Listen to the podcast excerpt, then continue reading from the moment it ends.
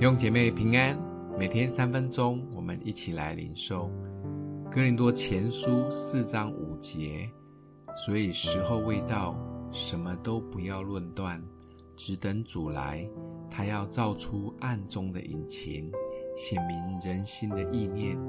那时个人要从神那里得着称赞。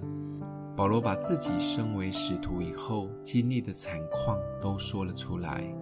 他被人批评论断，软弱，被藐视，劳苦，又饥又渴，甚至挨打。但不管经历什么，别人怎么骂他、批评他，他选择去祝福，不多说什么。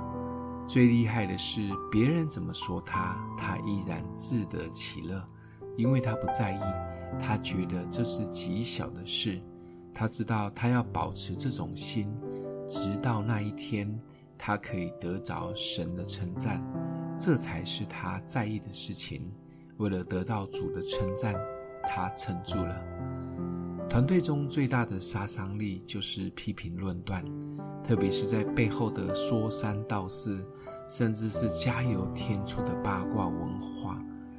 如果能守住我们的口及说出来的话，这真的是最难的事。团队只要有流言出现，就开始会有内耗，而身为领袖，更需要有智慧去分辨及处理听到的信息及八卦。保罗示范了作为基督门徒的最好身教，为了得着神的称赞，撑住不论断。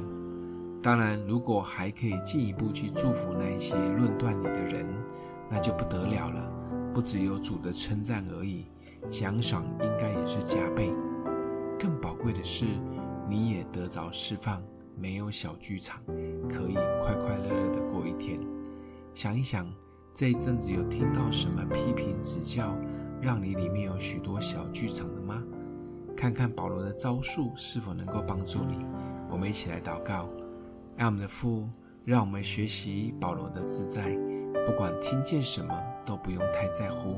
也不用急着批评或骂回去，甚至选择为那一个人祷告，讨你的喜悦。奉耶稣基督的名祷告，祝福你哦。